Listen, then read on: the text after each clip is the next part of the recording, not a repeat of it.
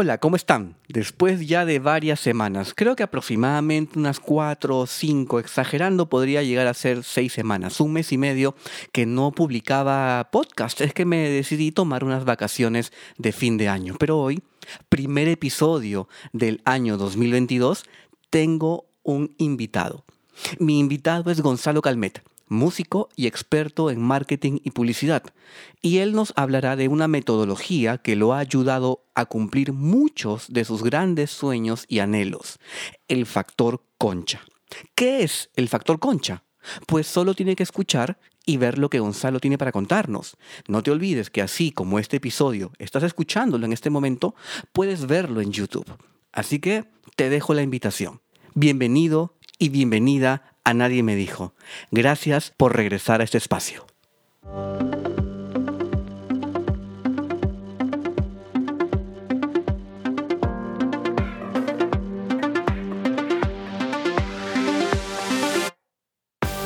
¿En algún momento de tu vida te has detenido a pensar si las cosas pueden ser distintas? ¿Te has detenido a buscar nuevas opciones y ver la manera de recorrer nuevos caminos? ¿Qué tal si lo haces en este momento? Soy Marco Antonio Pareja y te doy la bienvenida a Nadie me dijo. Quiero decirte que hay muchas cosas que aún nadie te ha dicho y que si en algún momento las pensaste pero nada cambió, es tiempo de que las escuches de nuevo. A través de Nadie me dijo quiero compartir información que puede parecer muy cotidiana, pero que encontrarás de gran ayuda para darte cuenta de que aquello que crees no saber está muy cerca de ti. Muchas de las cosas que nadie me dijo, a ti tampoco te las dijeron Nadie me dijo que podía ser feliz, nadie me dijo que todo pasa, nadie me dijo que nunca es tarde. Esto es Nadie me dijo. Nadie me dijo. Hola, ¿qué tal? Buenos días, buenas tardes, buenas noches. No sé en qué momento estés viendo este episodio, pero creo, eh, si mal no recuerdo, que es el episodio número cuarto de este tipo audiovisual que tengo una vez al mes. Recuerda que siempre nadie me dijo el audio, los audios los tienes prácticamente todos los viernes de eh, los meses y un episodio al mes es audiovisual. Y hoy día tengo como invitado a Gonzalo, Gonzalo Calmet. Yo recuerdo hace ya muchos, muchos años a Gonzalo tocando, lo, recuerdo verlo en bares. Eh, por ahí yo también quería ser músico de bar. Después por amigos en común también hemos tenido contacto.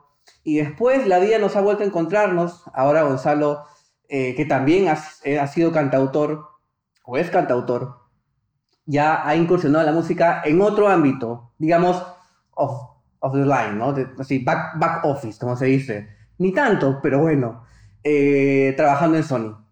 Pero yo creo que obviamente será el mismo Gonzalo quien nos podrá hablar mucho más y mejor de él.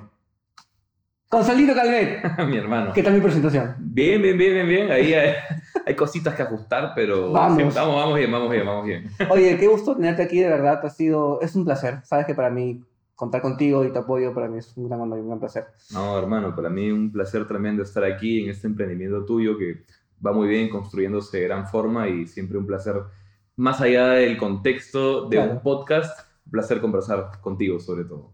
Yo me acuerdo, pues, cuando no éramos ni siquiera muy cercanos. O sea, teníamos amigos en común, pero no me acuerdo si es que conversábamos, nos encontrábamos, o, yo te veía, más que nos encontrábamos, en Wix, en un bar que está en Barranco. Creo que también has tocado en el Taita, en claro, Miraflores. Ahí empecé. ¿Cómo, ah, empezaste. ¿Cómo es un poco tu, tu, relación? Sé que con la música es mucho tiempo antes de eso. Sí, claro, claro. Pero, ¿cómo es que te aventuras a hacer algo más público en cuanto a, a tus presentaciones o, o no sé?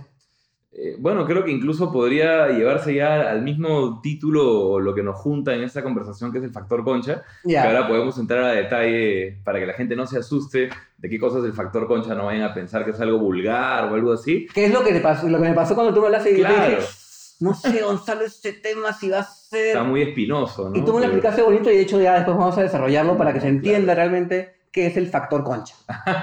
Así es. Pero sí, claro, yo empiezo, gracias al factor concha, en realidad como tal es, me mandé, en realidad encontré una oportunidad que yo quería. Yo quería tocar ante un público, quería agarrar cancha, quería poder conectarme con una audiencia y pues yo iba al Taita eh, a escuchar música en vivo porque me gustaba mucho, estaba cerca de mi casa, tenía amigos que tocaban ahí y me encantaba ver esa relación con el público. Dije, yo quiero tocar ahí, pero tenía un gran problema y es que yo era menor de edad. Ah. Entonces, ya, para ya. poder trabajar en el Taita, yo tenía que tener por lo menos 18 para poder estar contratado y además tocar en un bar. Claro, en ¿no? un bar. Como tal. Yo estaba en el colegio todavía en ese entonces, incluso. Entonces, pues bueno, al final obvié algunos detalles, Legales. algunos detalles legales y, y nunca mencioné mi edad. Básicamente no me lo preguntaron, creo que lo asumieron, porque yo iba por ahí, además tenía barba, siempre se me veía un poco mayor. Ok, ok. Sí, sí, de, de por sí siempre he tenido una apariencia un poco mayor tal vez a mi edad en general. Y en ese momento a mis... Igual tenía 17 años, ¿no? Estaba muy próximo a cumplir la Mm. mayoría de edad.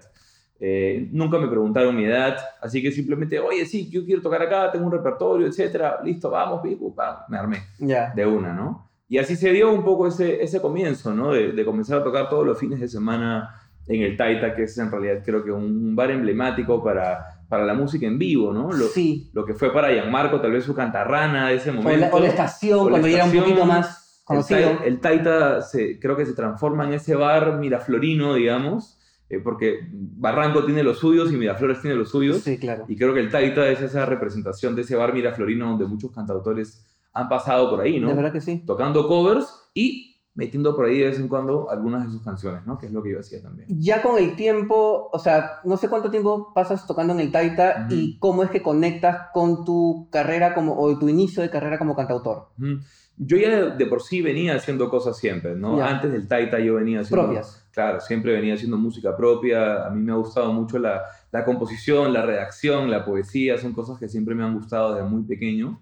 Entonces, eh, ya tenía yo algunas cosas que hacía desde, de manera previa, ¿no? Tenía una banda de rock, por ejemplo, Ya. que formé desde muy chico, a mis 14, 15 Ah. años. Tenía proyectos y siempre con canciones propias, en realidad. Era algo que creo que siempre ha marcado un poco esa pauta conmigo, ¿no? Porque, claro, cuando yo estaba en la escuela, por ejemplo, en el colegio, las bandas de rock del, del cole por lo general hacían covers, la gran mayoría. Sí, sí, sí, claro. Y nosotros siempre teníamos canciones propias. Ah, ¿no? mira. Era algo que, que era, era muy propio de, de nosotros. ¿no? O sea, eh, inicias con una banda. Sí, inicio con una banda, definitivamente. Y cuando dices, o, o- qué es lo que te lleva a decir, quiero un camino más personal.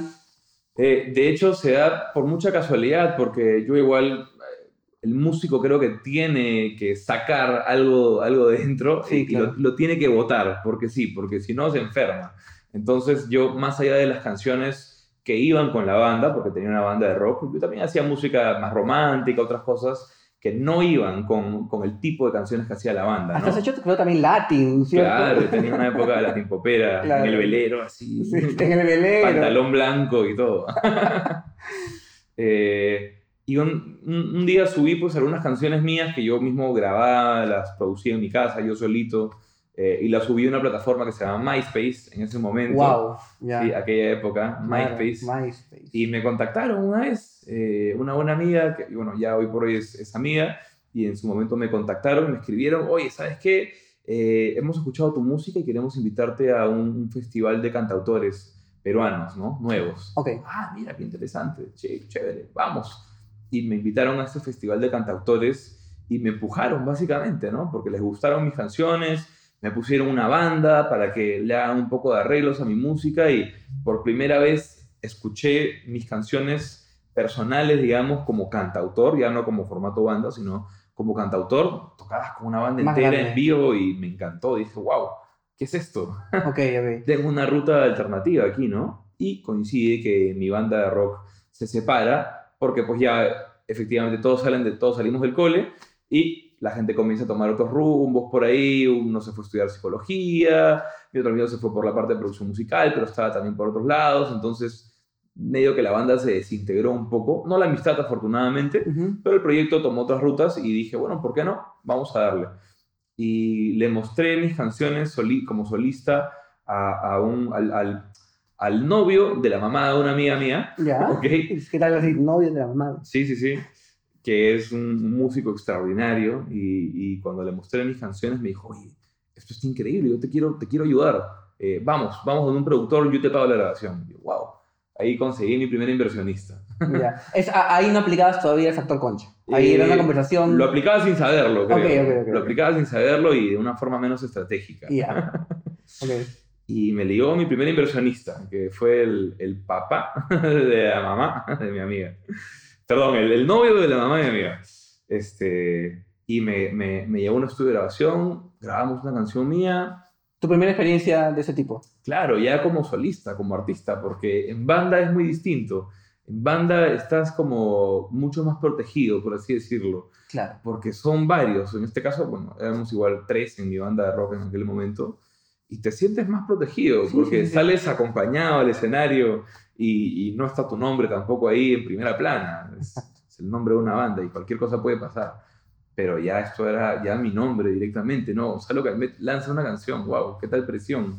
Eh, y le mostré mi canción a otro amigo mío, por ejemplo, que en ese momento yo estaba haciendo Latin Pop, música más bailable y todo. Se la mostré a otro contacto que movía discotecas donde cantaban algunos artistas y me dijo, oye, eso está increíble, vamos, te consigo una fecha. Y me comenzaron a dar fechas y e- ese mismo amigo tenía una empresa de producción de eventos y cosas y me firmaron como artista y fueron mis primeros managers oficiales, invirtieron en mi carrera y las cosas se comenzaron a dar de esa forma, muy, muy loco. Entonces, inicias como cantautor, previo con ciertos pininos como para ir rompiendo el hielo de tu demostración artística frente al público. Sí. Eh, te lleva la música a conocer a más personas que apuestan por ti, que creen en tu propuesta musical, que creen en tu proyecto. Actualmente estás trabajando en Sony. Digamos que son pasos importantes, evolutivos, Sí. en tu carrera. ¿Cómo es que entra este tema, eh, a su vez título de este episodio del podcast, Sí. el factor concha? Que cuando me propusiste este título yo dije, uy, esto puede chocar. Claro. Pero me gustó mucho cómo me veniste la idea de lo que era, porque claro, uno escucha concha y ya, sabes, y ya sabes qué es lo primero que va a pensar. Claro, claro, claro. Pero como me lo dijiste así, como dices, bien marquetero, oye, tiene sentido. Y es más, eh, Gonzalo ha hecho una, un acróstico del término que a su vez suma un montón a quitarle por lo menos este, este, ese ruido que nos puede hacer esta palabra. Ujú. Cuéntanos. Te voy a hacer una pregunta básica. ¿Qué es fa- factor concha? Y ahí podemos hablar del famoso acróstico. Ok, ok, a ver. El factor concha en esencia, al menos como yo lo veo, es el arte de arriesgarse para conseguir lo que quieres, cualquier cosa que se te, que se te ocurra, que se te venga en mente, que desees, pero basado en una estrategia muy sólida. No se trata de mandarse por mandarse, sino de saber cómo y cuándo mandarse. Y ese cómo y ese cuándo es verdaderamente muy trascendental. Porque si quien escucha el término puede decir, ah, ya, es como que ser conchudo, como que arriesgarme, como que tocar poetas, en fin, no es tanto así. No, en realidad, bueno, de, de por sí la palabra conchudo viene por, porque Fresco, Eh, sí, sí, pues no. O sea, en realidad la, la palabra conchudo como tal nace como este símil, digamos, eh, del animal que está cubierto de conchas y que por ende, pues cualquier cosa que le caiga encima no le hace ruido, no, no lo perturba y puede seguir su camino imperturbable, ¿no? Sin, sin que nada lo interrumpa. Entonces el conchudo que uno le dice a tu amigo el que va a abrir tu refrigeradora, se agarra lo que quiere y se va y ni te- y ni te preguntó, es porque es como si tuvi- estuviese cubierto de conchas, digamos, de una capa que lo, lo pone intocable y, y que no lo hace ni siquiera pensar en, en lo, en lo que pueda suceder. ¿no? Eh, pero esto no, no va tanto por ahí. Tiene sí eh, un, un símil con eso también, porque al fin y al cabo el factor concha y, y- y esa, esa forma de hacer las cosas en las que tú estás también, por así decirlo, cubierto de un, de un manto por ahí que, que no permite que te interrumpan, es importante en ciertos aspectos. Sobre todo porque vivimos en una sociedad, creo yo, que es muy hostil En muchos, en muchos puntos. Creo que el propio sistema incluso eh, es hostil muchas veces. El sistema educativo, el sistema laboral, eh, eh, desde que uno crece y se desarrolla, te dicen cómo son las cosas, te dicen unos pasos a seguir. Entonces, si tú quieres salirte de esa ruta, estás en arena movediza, por así decirlo Claro. y estás totalmente expuesto y vulnerable a que todo el mundo te critique y que todo el mundo te diga no, no, no, no, no. Y ese es el momento donde tienes que tener el factor concha, Ok, ok, cubrirte ok. un poco. Por supuesto, es importante escuchar, ¿no? Sin duda alguna, uno puede también, por no escuchar, te, te puedes meter en, en- en un problema Sí, grave, claro, ¿no? claro. Es importante escuchar a quien tiene más experiencia que tú también. Pero hay momentos en los que uno tiene que también y, y aquí viene la parte del factor concha y, y que está definido también en este acróstico, ese balance de elementos, cuando tú tienes ese balance de elementos, es donde te tienes que sellar, te tienes que pon- poner tu concha alrededor de y avanzar por, Ok. tu, por tu objetivo. Entonces, vamos a dividir el factor concha Sí. con este acróstico bien interesante. Ojalá que me acuerde de todas las paradas. Si no, aquí tengo, acá tengo el plaje. Ah, ya, bacán, bacán, bacán. Pero vamos con la primera, ¿no? Que es la letra C con la que abre, ¿no? Que es confía en ti. Se trata de la confianza. Y viene justamente eh, con lo que te decía de esta hostilidad tal vez que hay en, en la sociedad. Hay una cultura de, de sumisión también, creo yo, muy grande.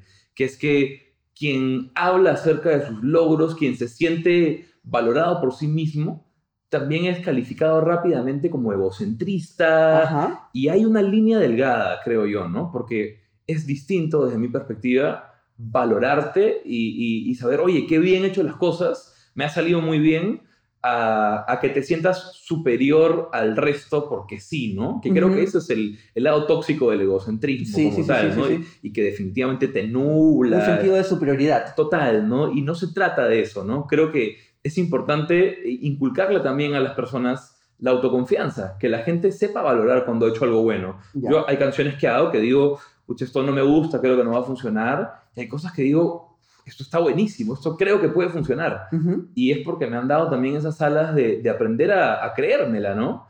Aprender a creérmela en el sentido de aprender a, a valorar lo que uno tiene, saber identificar cuando alguien ha hecho algo bueno, cuando tú has hecho algo bueno y decir, yo creo que esto me va a funcionar, creo que eso está muy bueno, eh, sea en, en cualquier ámbito de la vida, ¿no? Porque me gustaría que, que esto que comunico vaya más allá del público de la industria musical o de la industria Ok. artística, sino va para cualquier cosa, sea que tú trabajas en una empresa, eh, tienes un cargo no relacionado, por ejemplo, a, a un área y tienes tú una idea referente a esa área a la, Te que, entiendo. a la que tú no correspondes. Y dices, pucha, no sé, como yo no soy el experto, no me voy a mandar, no voy a decirlo, pero a veces puede que de verdad tengas una idea muy buena y que vale la pena compartirla. Y si Ujú. tú no crees que tu idea es buena, y, y- y de nuevo, ¿no? Por, por esta serie de pasos que es, si yo no estudié la carrera, si yo no formo parte del área, si yo no soy parte del cargo, entonces No tiene valor lo que digo. no, estoy invalidado de poder opinar. Es en ese momento donde esa primera letrita, esa C de confianza, de confiar en ti,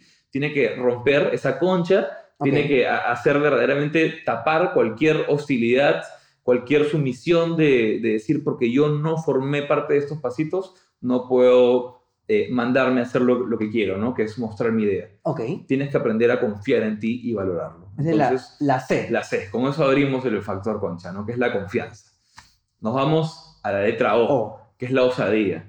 Y esto acompaña lo primero, ¿no? Porque tienes que tener también ese valor de arriesgarte. Exacto. Y la osadía es importante. La osadía de vuelta, ¿no? Así como, como la palabra conchudo y eso, tiene su lado tóxico, tiene su lado negativo, donde alguien muy osado, tal vez también, eh, por ser muy osado, puedes dejar de ser empático también, ¿no? Puedes dejar de ser asertivo. Hay un riesgo ahí, ¿no? Con la osadía, ¿no? Yo a veces pienso esta, en esta delgada línea entre eh, buscar la oportunidad y ser oportunista. No sé si también por ahí va eso lo que estás diciendo. Sí, tal vez, ¿no? Eh, creo que el, el- el oportunista, para mí tampoco es que sea negativo ser oportunista. Eh, creo que en todo caso está mal que uno se aproveche, ¿no? De, una situación. Ese oportunista que se aprovecha de algo y, y- y termina, pues, o haciendo daño o, o tratando de jalar más para uno a costa de, de que a alguien le vaya mal, yo creo que eso está mal, definitivamente, Sí, sí, sí, sí. ¿no? Pero sí es bueno la, la- buscar esa oportunidad, ser oportunista cuando se presenta una oportunidad y dices, acá la puedo hacer, ¡pum! Vas y la haces. Y eso no está mal, siempre y cuando, por supuesto, no, eso no ocasione pues, un daño a nadie, lógicamente, ¿no? Porque para mí, además, la base de mi vida y mi eje de valores es, haz lo que quieras mientras no le hagas daño a nadie Ok. ámense todos, hagan lo que quieran, pero no se hagan daño. no- mientras no le hagas daño a nadie, estás en tu derecho a hacer lo que quieras. Consume lo que quieras, mira lo que quieras, lee lo que quieras, escucha lo que quieras. Si escuchas música que a mí no me gusta, pero no me hace daño, ¿por qué me voy a molestar? no? Ujú, ujú. Y, y bueno, entonces esta parte de esta, esta letra O de osadía es trascendental con el factor concha porque es ese motor, es ese empuje La acción. en el que te tienes que mandar a hacer, a hacer las cosas, ¿no? Definitivamente. Claro, porque con- o sea, confío en mí, pero si no doy el paso, Claro. la confianza queda... Cre- creo que está muy bueno lo que tengo, pero no lo voy a mostrar. Y, y- y necesitas meterte un autoempujoncito para hacer las cosas. De lo contrario, no sucede nada, ¿no? Entonces, a ver, confío en mí. Ajá, Tengo- doy la acción, ya me empiezo a empujar en la ficha del dominó. ajá. Eh, pero por ahí me puedo sentir un poco, no, no sé si es el momento, y ahí vendría la N. La N, de no la pienses tanto. No la pienses es tanto. una frase, no, no la pienses tanto. ¿Por qué? Porque el mundo avanza y nosotros tenemos que avanzar con él, definitivamente. Cuando uno piensa demasiado las cosas, también, el, el- como digo, ¿no? el mundo avanza. Uno puede tener una gran idea para una campaña, para su empresa, para su emprendimiento, y si te quedas mucho tiempo meditándolo, alguien más la dice, eh, o sale, o, o el- o el contexto cambia y ya no funciona lo que tú tienes Ujú. etcétera, etcétera, etcétera, la oportunidad se pasa y se va. Entonces, esa parte del tiempo es trascendental. Uno tiene que verdaderamente entender el valor del timing para hacer las cosas, definitivamente. Y esa es la parte de no la pienses tanto, de verdaderamente no le des tanta vuelta, dale suficiente vuelta para que estés claro en que lo que, lo que tienes, pues, eh, tiene un- una oportunidad Claro. positiva, buena, pero tampoco te quedes ahí eh, eternizado, ¿no? Porque se te va el tren. De verdad que sí. El mundo avanza y sobre todo al día de hoy avanza a pasos demasiado rápidos. Yo recuerdo, ah, es más, una, te, voy a, te voy a poner en contexto. Hace, a inicios de pandemia, tú y Gustavo, Sí. Gustavo La Torre, voy, voy a poner en la descripción del episodio el, el link a, a ese episodio de, de Nadie Me Dijo. Tu Tuvieron- honestidad con Gustavo. claro, de la honestidad. Sí. Hicieron un live Ujú. a inicio de la pandemia. Y recuerdo, no, no, no- no sé qué es lo que convocó ese live, pero me acuerdo una frase tuya que me gustó mucho, que uso a veces en clases, Ok. ¿ya? Porque eh, dicto gestión del cambio. Voy a cobrar mis regalías por el uso de esa frase. sí. In the copy. Mi copy me están viendo. Am, y fue algo como es eh, contraproducente, completamente improductivo, querer hacer algo que te funcionó en su momento cuando el momento ya cambió. Total, total, el contexto cambia y como digo, hoy por hoy creo que todos lo vivimos, estamos en transiciones constantes. El mundo avanza muy rápido, la tecnología avanza muy rápido, las tendencias cambian año tras año, la gente se ve seducida por nuevas cosas que surgen y, y- y en base a eso cambian los hábitos también. La gente cambia su forma de pensar, incluso la forma de interactuar, y uno tiene que poder eh, verdaderamente tratar de seguir el paso a eso, ¿no? Es complicado, sin duda, pero hay que intentar hacerlo. Y más allá de lo que digo de a nivel social, de cómo la gente vive y cambia por distintas cosas, hay microsituaciones en las que también de vuelta las cosas cambian muy rápido, ¿no? Desde que te quedaste con la mano abajo en una clase y alguien más lo dijo y tal vez levantar esa mano pudo ayudarte a que ese profe te tenga en mente y diga, qué chévere lo que dijo esta persona, te voy a tomar en cuenta para otras cosas, etcétera, etcétera. Y uno como profe también dice, oye, esta persona constantemente se está mandando y dice cosas muy interesantes, lo veo que tiene una mentalidad muy positiva y te toma en cuenta para tal vez un futuro proyecto y oh, se armó tu carrera y uno nunca sabe. Es verdad. Y Es verdad. y así pasa, ¿no? Hoy por hoy, por ejemplo, en, en Sony contratamos una persona y yo le pedí recomendación a un amigo que es profesor de una universidad y justamente le dije, oye, quiero que me recomiendes a alguien de tu universidad, alguien que sea bravo en tu clase. Eh, igual para un proceso en el que participaban más personas, ¿no? Pero quería tener esa carta más allá de las recomendaciones, digamos, de, de la empresa Headhunter, también quería, oye, eh, recomiéndame a alguien en tu clase. Y, esta, y, y mi amigo me recomendó una persona, pasó en el proceso de entrevistas y fue la persona elegida y hoy por hoy está dentro de Sony. Increíble, ¿no? Y gracias a eso, claramente, Exacto, ¿no? Como levantar la mano, ¿no? Estoy clarísimo y porque hoy por hoy, además, ya trabajando con él y todo, es esa clase de personas proactivas que levanta la mano, que habla, que no se guarda y, y que te comenta, ¿no? Y que si tiene una idea te la va a decir.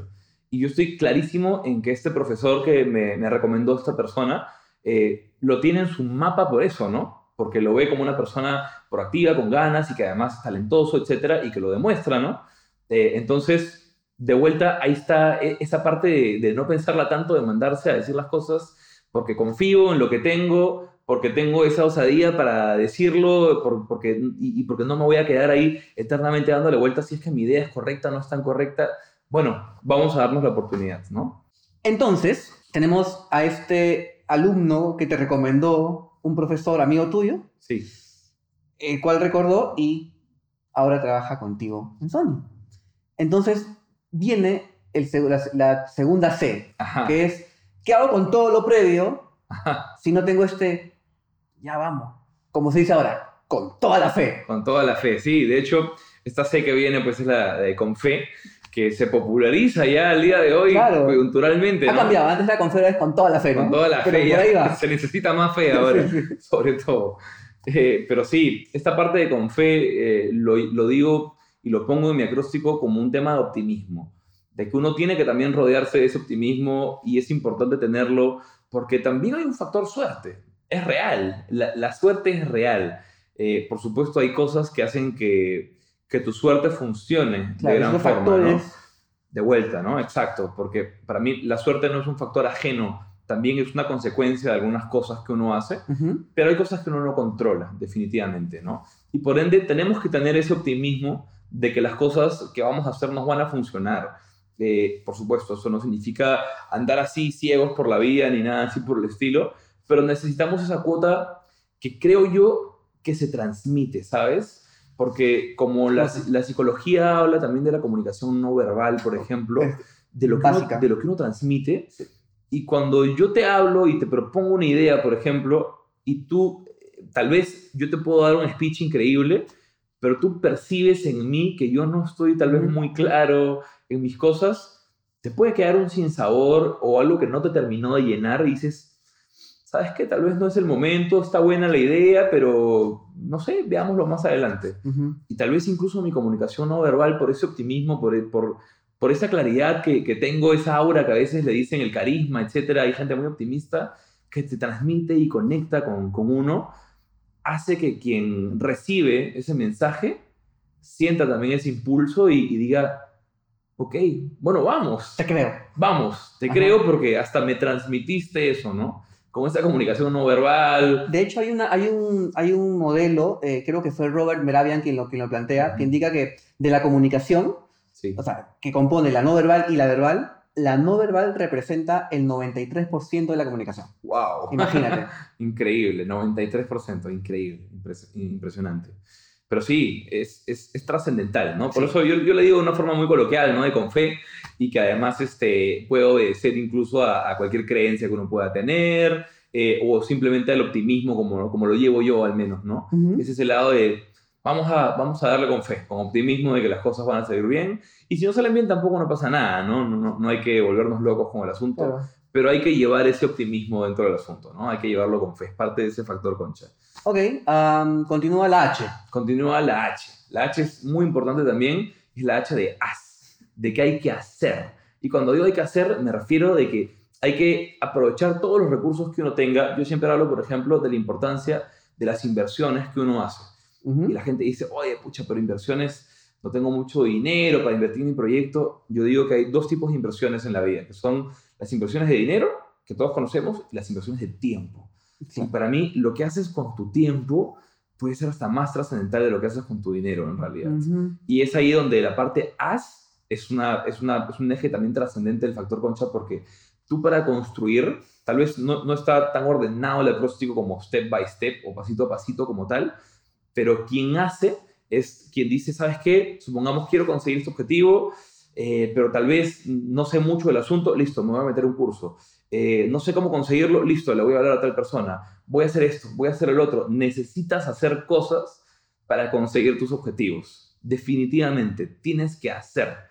Quien no hace, se queda sentado, se pasa el tiempo, se va. Va también de la mano eh, con el tema de no la pienses tanto Exacto, claro. está, está muy orientado, pero este va más hacia la acción, tal vez de, más allá de ese momento particular de, de mandarte, va a la parte más previa, tal vez de hacer cosas que te ayuden a conseguir ese objetivo como tal, ¿no? Y forma parte de ese factor concha de tener que hacer, de hablarte, de marcarle el teléfono a alguien.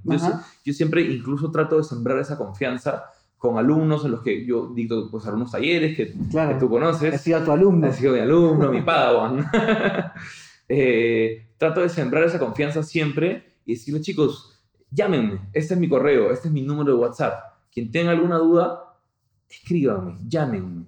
Porque a mí me importa, al menos desde mi perspectiva, creo que quien tiene, quien conoce acerca de algo, tiene como un deber moral de De compartirlo. compartirlo, claro. Porque así crecemos todos. Si yo digo que quiero ayudar al desarrollo y crecimiento de mi sociedad, de mi industria, tengo un conocimiento que creo que puede aportarle a alguien, tengo que compartirlo. Si no, no estoy siendo coherente con mi objetivo y con mi discurso de quiero ayudar al desarrollo de, de mi lugar, quiero vivir en un lugar mejor, porque la gente se queja mucho de donde vive, Sí, sí, sí. pero tal vez no hace mucho Para hacer por- un cambio. porque crezcamos todos, ¿no? Y, y- y bueno, creo que esa parte de hacer está también ese tipo de cosas. Yo he mandado 500 correos eh, buscando cosas y tengo anécdotas personales muy grandes, ¿no? Sé que el tiempo que tenemos No, no, eh, en, en- en este espacio no es muy extenso, pero por ejemplo, una de las, de las cosas más maravillosas que me han pasado a nivel artístico incluso han sido porque me he mandado, porque he escrito. Yo conocí, por ejemplo, a, eh, en, una, en el concierto de una amiga, conocí a José Arbulú, el vocalista de Cementerio, Club. Cementerio. Cementerio Club, una banda de rock muy conocida y que yo sabía que ellos tocaban pues todos los años en todos los festivales. Y tuvimos afortunadamente una buena química cuando nos conocimos, eh, nos juntamos para hacer algunos ensayos, para algo muy ajeno a lo de Cementerio Club, ¿no? Y dije, ¿sabes qué? Creo que aquí tengo una oportunidad. Voy a presentarme y le voy a decir a José, oye, ¿sabes qué? Dame tu teléfono, dame tu número para estar en contacto, cualquier cosa. Aproveché la oportunidad en la que estuve con él para tocar algunos instrumentos distintos, mostrarle un poco que tenía alguna capacidad que tal vez podría ser atractiva para Cementerio Club, porque dije, ¿sabes qué? Mi objetivo es tocar en estadio. Nunca he tocado en un estadio y es una meta increíble a la que me gustaría llevar como músico. Tocar en un estadio, ¿no? Yo tampoco, pero yo Un imagino. público muy grande, ¿no? Claro, o sea, debe ser una experiencia sensorial, emocional Total, increíble. total, total. Y los cementerios tocaban pues todos los años Claro. en, en los eventos grandes de estadio, ¿no? A nivel local. Así que le escribí a José, le dije, hola José, ¿cómo estás? Eh, soy Gonzalo, nos conocimos tal día. Oye, te quiero contar que yo toco guitarra, toco bajo, toco esto acá, toco estos instrumentos y si hay un espacio en Cementerio Club, así no haya paga, no haya nada, yo me gustaría que me consideren eh, para poder aportar lo que pueda, ¿no? Porque me encantaría tocar con ustedes. Hola Gonzalo, me respondió, chévere, gracias por tu mensaje. te aviso cualquier cosa. ¿no? Ah, ah, ya. Un abrazo. Ah, bueno, listo, gracias. Silencio, ¿no? Seis meses después, José me escribe y me dice, oye, Gonza, ¿cómo estás? Este, oye, mira, estamos buscando un integrante más para la banda, para que nos apoye en los conciertos en vivo, este, ¿la haces ensayar tal día para que pruebes? Listo, ya, genial, chévere. Y además me pasa algo muy gracioso con, con, con este, con este asunto, ¿no? Me dice, mira, esta es la lista de canciones que tienes que sacarte, el ensayo es en dos semanas y, el, y si va el concierto es en dos semanas más. Ya. ¿no? Listo, entonces yo me da la lista de canciones, yo le había dicho, igual que principalmente yo era guitarrista más que otra cosa, me da la lista de canciones, eran como 18 temas. en un Dos semanas. Era dos semanas, era un repertorio grande, me dijo, anda sacándolas y si las haces, las haces, pues, ¿no? Son, los temas están simples, ya, chévere.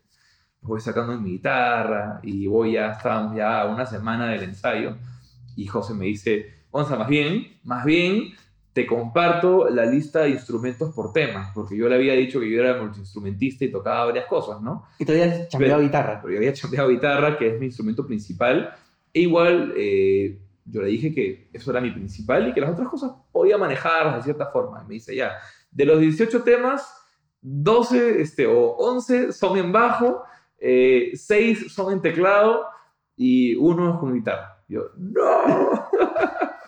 Yo no soy, este, en principio, bajista o, o tecladista, soy sobre todo guitarrista, puedo apoyar en otras cosas también, pero bueno, listo, vamos a darle, vamos a darle. Y me mandé y afortunadamente lo logré, pasé el ensayo, les gustó, hubo química, buena onda, y un año después tocando en Stanford, ¿no? La meta se cumplió.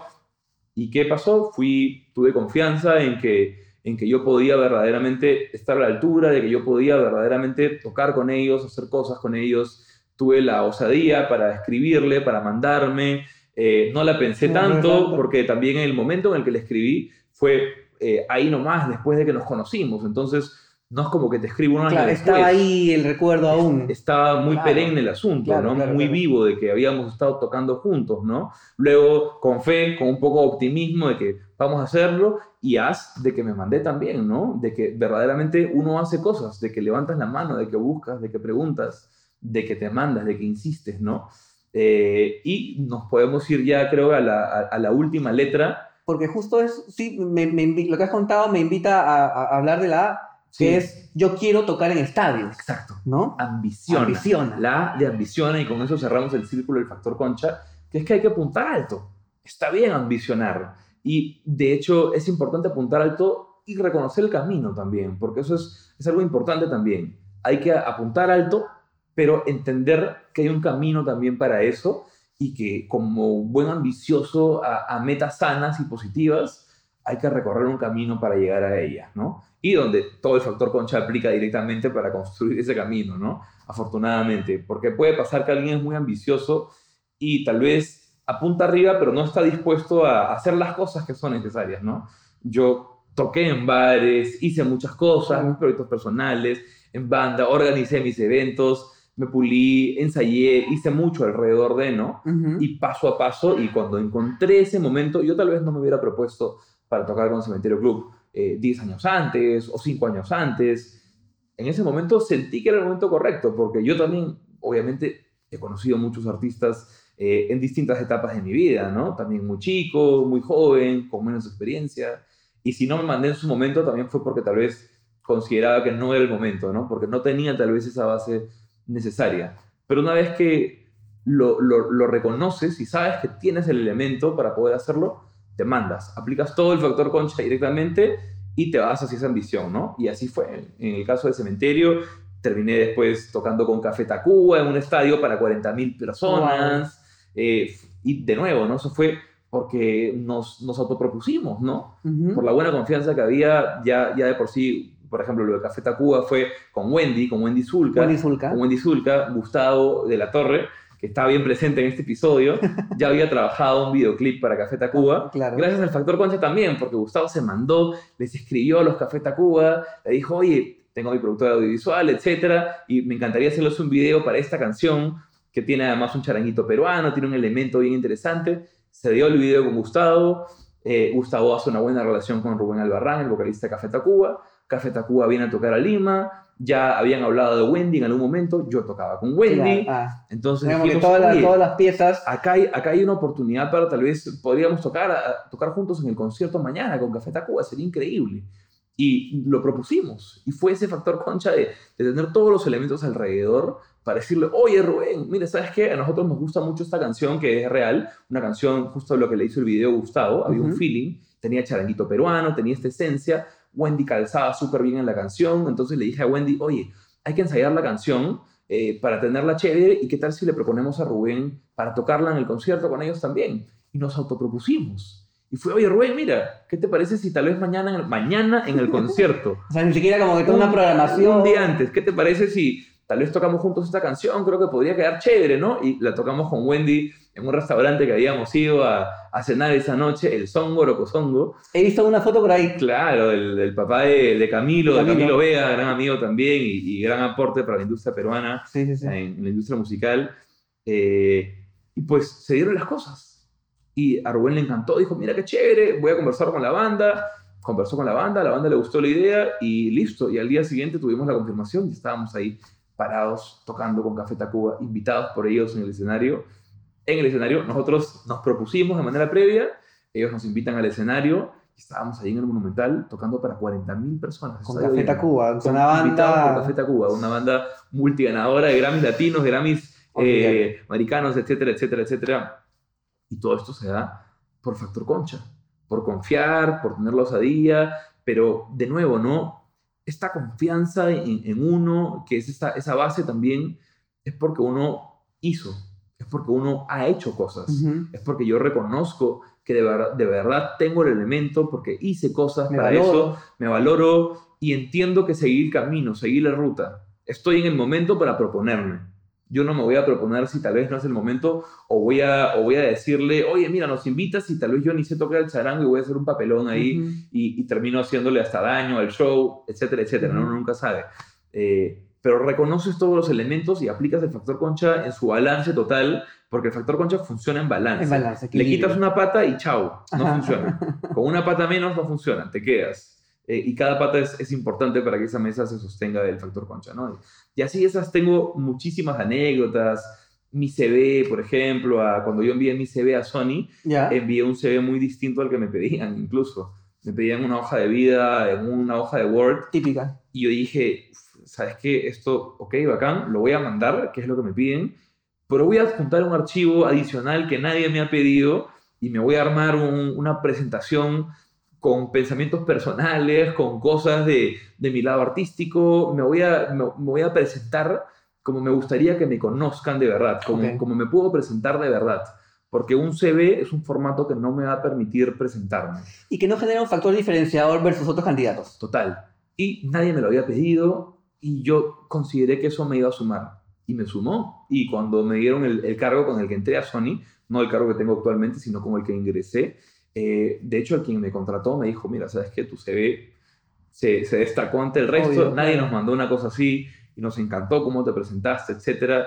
Y de vuelta, ¿no? Son esas cosas de mandarte a hacer las cosas, pero con una base, ¿no? Sabiendo que, que, tengo algo para mostrar ahí en ese momento. Se dan las condiciones, tengo el optimismo de que las cosas van a dar y puedo de nuevo hacer ese checklist de ese factor concha. La confianza, la osadía, el no pensarla tanto, eh, ese optimismo de estar con un poco de fe, el hacer y finalmente la, la visión total de decir, quiero este cargo, quiero entrar a Sony, quiero estar en esta empresa de mis sueños porque yo igual como músico soñaba con estar en una disquera. Tal vez firmado como un artista primero y luego ya eh, habiendo aprendido el marketing y la publicidad diciendo, uy, me encantaría trabajar y más bien este, verlo por el lado de los negocios, de la industria musical y apliqué Factor Concha en su, en su total integridad y ahí está, ¿no?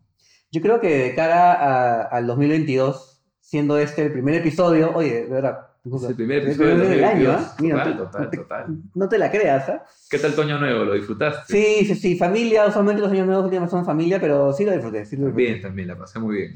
Eh, creo que has dejado un mensaje bastante inspirador de cara al 2022. Probablemente quien vea este episodio, este, ya más adelante, este, va a decir, creo que puedo recoger de lo que ha dicho Gonzalo algo que que me sirva, ¿no? Que al final de cuentas tiene mucho sentido lo que me estabas, conversando, que me estabas contando un poco de, presentar tu CV. Yo que he trabajado por años en recursos humanos y que inclusive también eh, me toca dictar cursos de empleabilidad, que al final de cuentas es, lo que acabas de comentar. Claro, claro. Ese factor diferenciador eh, de entre las decenas o a veces centenas de candidatos que puedes tener en una posición única, claro. Eh, es lo que te hace decir, oye, a ver, quiero conocerlo más. Exacto. Y sin todos los elementos que has mencionado y has descrito bastante bien del factor concha, pues no vas a hacer ese quiero conocerlo más. Y es muy importante. Total, el factor concha es un, es un detonador, es un gatillador. un potenciador. Total, total, es que, es que lo es, de, verdad que lo creo. Y ahora, y, y, quiero tal vez cerrar un poco, sabiendo que ya estamos ya también cerrando un poco el episodio, eh, cerrar con un pensamiento personal que es esta es una ruta que a mí me ha funcionado mucho y como tal yo la comparto. Sin embargo, tampoco la, me gusta venderla como la ruta del éxito como tal. No quiero que se entienda como que quiero ser el gurú del factor concha y que esta es de, verdad la forma infalible del éxito. Porque yo creo genuinamente que cada uno construye su camino, cada uno es el arquitecto de su destino y que cada uno tiene sus elementos y tienes que encontrar ese, ese, ese balance de cosas tuyas con las que puedes conseguir tus objetivos. A mí me ha funcionado mucho el factor concha, creo que es muy aplicable, creo que muchos tenemos todos estos elementos y todos los podemos potenciar y nos puede ayudar.